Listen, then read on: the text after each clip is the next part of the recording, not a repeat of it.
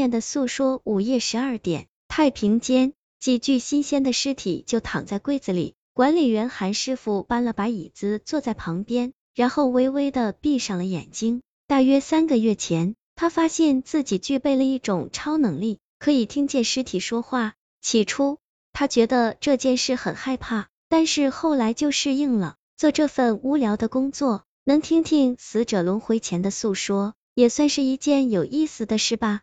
一百一十二号柜上贴着名牌，潘艳艳。据说她生前是个美女。现在她开始说话了，我叫潘艳艳，人如其名，我生前美艳的很，我从没想过我会在这么年轻的时候就死去，我为什么死了呢？我承认我做了错事，我凭借美色勾搭上了富少唐凯，我也没办法啊，我这么漂亮，难道能嫁给那些平凡的男人？比如那个送快递的，向我表白无数次了，但我真的不喜欢他。我自从跟了唐凯之后，一时确实是无忧了，只是我没有想到灾难降临的如此之快。大约三周前，我和唐凯正躺在房间里，突然听到一丝奇怪的声音，借着月光，我看到一个黑影在我家的客厅里一闪而过。我想尖叫，但是怕唐凯生我的气，便忍了下去。大约十几分钟后，唐凯的手机响了，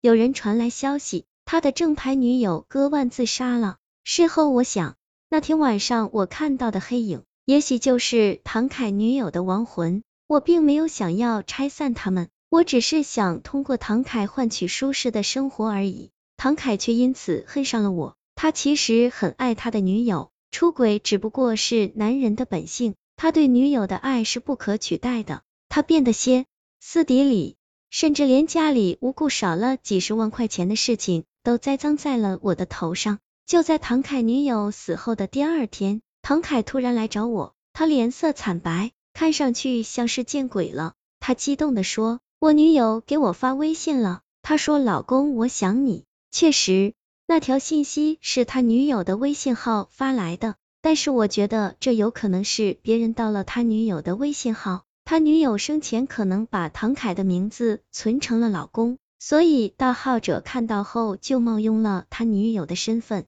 然而就在这时，唐凯又收到一条微信：“老公，别忘记吃维生素 B 六啊！”唐凯一屁股坐在了地板上。他说他有脂溢性皮炎，所以睡前会吃维生素 B 六。因为皮肤病不太光彩，所以这件事除了他的女友谁都不知道。唐凯却信，这些微信就是他女友发来的。他大哭起来。宝贝，我对不起你啊！我心里很烦躁，抢过他的手机发过去一条消息：你要真是他的女友，就发过来一条语音，别总打字。语音居然真的发过来了，但却是一片风声，隐隐的夹杂着女人的哭泣声。我吓呆了。从那之后，我和唐凯的生活里就多了一个鬼魂的存在。那个女人随时会发微信来，嘱咐唐凯注意身体。记得吃药之类的，还有一些甜蜜的回忆，都是只有他俩才知道的事情。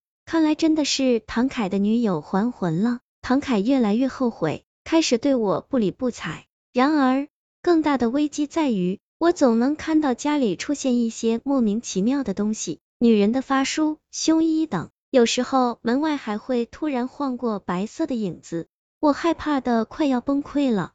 身边的人都说我要疯了。但是他们不同情我，因为他们觉得小三就应该被前女友的鬼魂害死。就在几天前，我半夜半睡半醒的时候，突然听到了门被打开的声音，我顿时睁开眼睛，结果看到了十分恐怖的一幕，伴随着女人的哭泣声，一个巨大的白色影子猛地朝我扑了过来，我想尖叫都来不及，只觉得眼前一黑，我死了。可是我不甘心啊，不甘心。唐凯的诉说，潘艳艳的诉说，让韩师傅很感兴趣，因为潘艳艳提到了一个叫唐凯的人，而这个唐凯其实就躺在旁边的幺幺四柜里。这时他也说话了：“我叫唐凯，我死有余辜，因为我出轨了，我对不起我的女友。我其实从没有喜欢过那个叫潘艳艳的女人，是他勾引我的。我和女友大学就认识了。”爱情确实已经没有了新鲜感，就萌生了想要玩玩的念头。我以为女友不会知道的，因为她从未表现出任何妒忌的意思。但她突然间就自杀了，肯定是因为我。而且潘艳艳说，她曾在那天晚上看到一个黑色的影子，那肯定是我绝望的女友的灵魂。我爱我的女友，她也爱我。她死后的第三天，他的微信就找到了我，他不停的跟我说话，说的都是只有我们之间才知道的秘密。我相信他一定还在世界的某个角落关注着我，只是我无法看到他。一想到女友，我心里就恨。我恨那个叫潘艳艳的女人，是她破坏了我的幸福，所以我决定杀死潘艳艳。杀人不是那么容易的，只有做好铺垫，才能摆脱事后的惩罚。于是，我开始吓唬潘艳艳。我经常往她的家里带一些女友的遗物，放在她房间的角落里，吓得她魂不附体。有时候，我还故意装作鬼魂，在她的房间里制造一些恐怖的痕迹。之后还给他看我女友发给我的微信，效果非常好。潘艳艳被我吓得像个疯子似的，在我的鼓励之下，她在心理医生那里备了案，还经常把他心中的恐惧说给朋友听。于是大家都觉得他是被我女友的鬼魂吓疯了。时机到了，在那个黑暗的夜晚，我装成女友的鬼魂，躲藏在了阴暗的角落里。半夜，潘艳艳醒来。看到鬼影扑上前来，害怕的想要逃跑，但是地上早就被我涂了油，还撒上了钉子、碎玻璃。他再倒下去后就再也没有站起来，很顺利。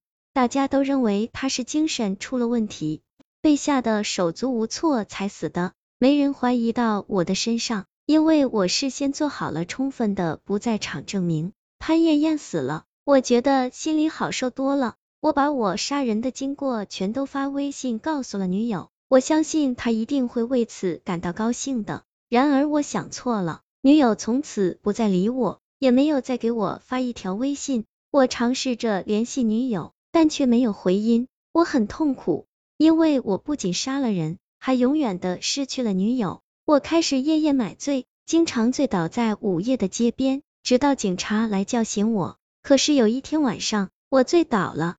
没有警察来叫我，然后我就死了。我是怎么死的？真是怪了。但是我不在乎，我死了就能和女友相会了。韩师傅叹了一口气，喝了一杯杜仲茶，这是他最爱喝的东西。喝完了，他准备再听听其他尸体的故事，比如一百一十五号的那个叫阿磊的。他似乎很想说话，